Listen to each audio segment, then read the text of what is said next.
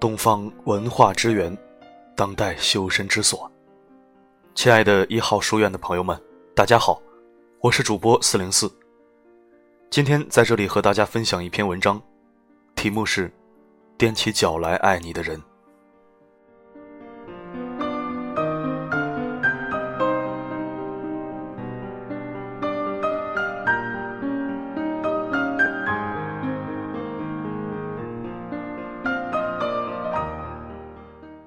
那年他二十二岁，爱上了一个男人。男人留披肩的长发，穿故意剪了洞的破牛仔裤，站立的时候也没正形，脚筛糠似的抖着，那肩膀一耸一耸，做着怪样子，嘴里不时会冒出一句不雅的口头语，连眼睛里放出来的光都带着一股子流气。他却把这流气当成了酷，喜欢的如痴如醉，欣欣然带回家。父亲当下就急了，把男人带来的东西扔出了门外。坚决不允许他和他交往。他是烈性子，放出话来，这辈子非他不嫁。父亲也下了死令，有他就别要这个爹。他拉着他摔门而去，甚至没有回头看一眼把泪流了满脸的母亲，从此断绝了和父母的一切来往，和男人一起在外面租房子过起了日子。他们走进了婚姻，男人却不是他想的那般如意，那般甜蜜与幸福。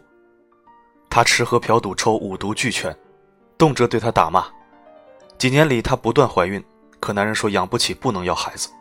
她连着做了几次流产，直到六年前，医生给她下了最后通牒：再留，这一辈子就再也没有生孩子的机会了。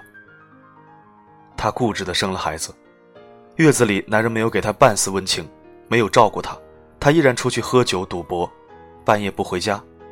她当然没脸让母亲来照顾她。况且母亲就算想来，父亲也不会同意。这些年来，他没有见过他们一面。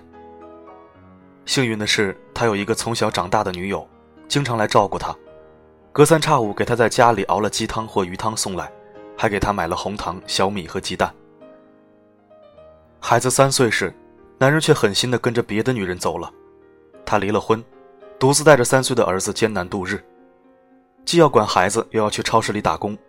每日里回到家已是筋疲力尽，阴暗闭塞的出租屋里，他和儿子经常冷一顿热一顿的吃。还好有那个女友心疼他，这些年来经常接济他，给他的儿子买零食和衣物。女友劝他回家，请求父母的原谅，有母亲帮着看孩子，他也轻松些。他却不肯，说再难也不求他们。有一天，母亲却跟着女友一起来了，环视他的出租屋。看着消瘦的他，母亲脸上的哀伤连成了片，泪流成了不停歇的溪水。他想起那些艰难的日子，狠心的母亲并没有给过他一丝帮助，并没有看过他一眼，即使在月子里。当然，以他的性格，他也不会接受。他板着脸说：“你回去吧，你是来看我笑话的吧？我不用你管。”他一句一句生硬的话，刺得母亲说不出一句话来。女友终于忍不住说话了：“你以为你坐月子喝的鸡汤鱼汤是我给你做的吗？你以为这些年接近你、给你孩子买吃买穿都是我的吗？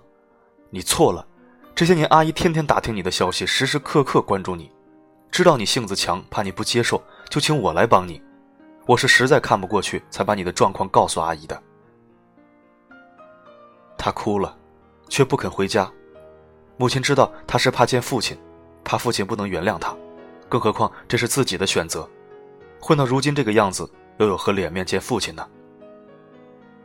隔几日，母亲再来说：“这样，你可以每天的早上七点到九点这段时间回家，你爸天天六点半后去公园练太极拳，九点多才回来，这样我也可以给你们做点好吃的。你看孩子瘦的。”他看一眼干瘦的儿子，终于点了头。几乎每一天的早上，七点后，他带着儿子去母亲那儿。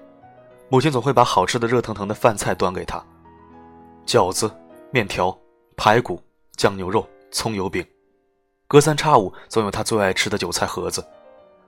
吃饱了，还有几个给他打包带走。以前盒子一直是父亲做的，他最拿手，馅儿里有虾米、鸡蛋、豆腐皮。如今馅儿一样，面一样，甚至味儿都一样，可父亲再不会给他做了。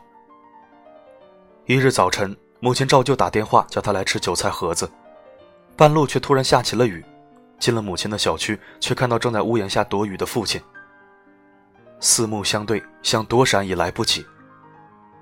他过去，低着头，半天闷出一个字：“爸。”父亲尴尬地搓着手，用一种极其嗔怪的声音：“以后再回家吃饭，就不用躲躲藏藏的了，害得我下这么大雨都得出来。”那一刻，他的泪与雨水交织在一起，爬了满脸。母亲告诉他，父亲根本没有锻炼的习惯，更不会打太极。为了让他能回家吃口热饭，父亲和母亲一起编造了这个练太极拳的谎言。那韭菜盒子依然是父亲的杰作。父亲不肯晚上准备馅料，怕隔了夜不好吃，说丫头喜欢吃新鲜的韭菜，总是早早的起来和面、切馅儿、烙饼。七点前完工，然后悄悄躲到外面去。咬一口韭菜盒子，他泪雨滂沱。那满口的清香，那依然的老味道，他一直奇怪母亲为何能够做出和父亲一样味道的盒子。透过泪眼，他似乎又看到了坐月子时喝到的那鸡汤、鱼汤，有了孩子后女友送去的那些零食衣物。他一直固执地认为父母会记恨他一辈子，甚至狠了心不要他这个女儿。直到此刻，透过韭菜盒子的清香，他发现，不管自己做了多少错事，不管自己走得多远，父亲母亲永远是那个踮起脚来爱自己的人。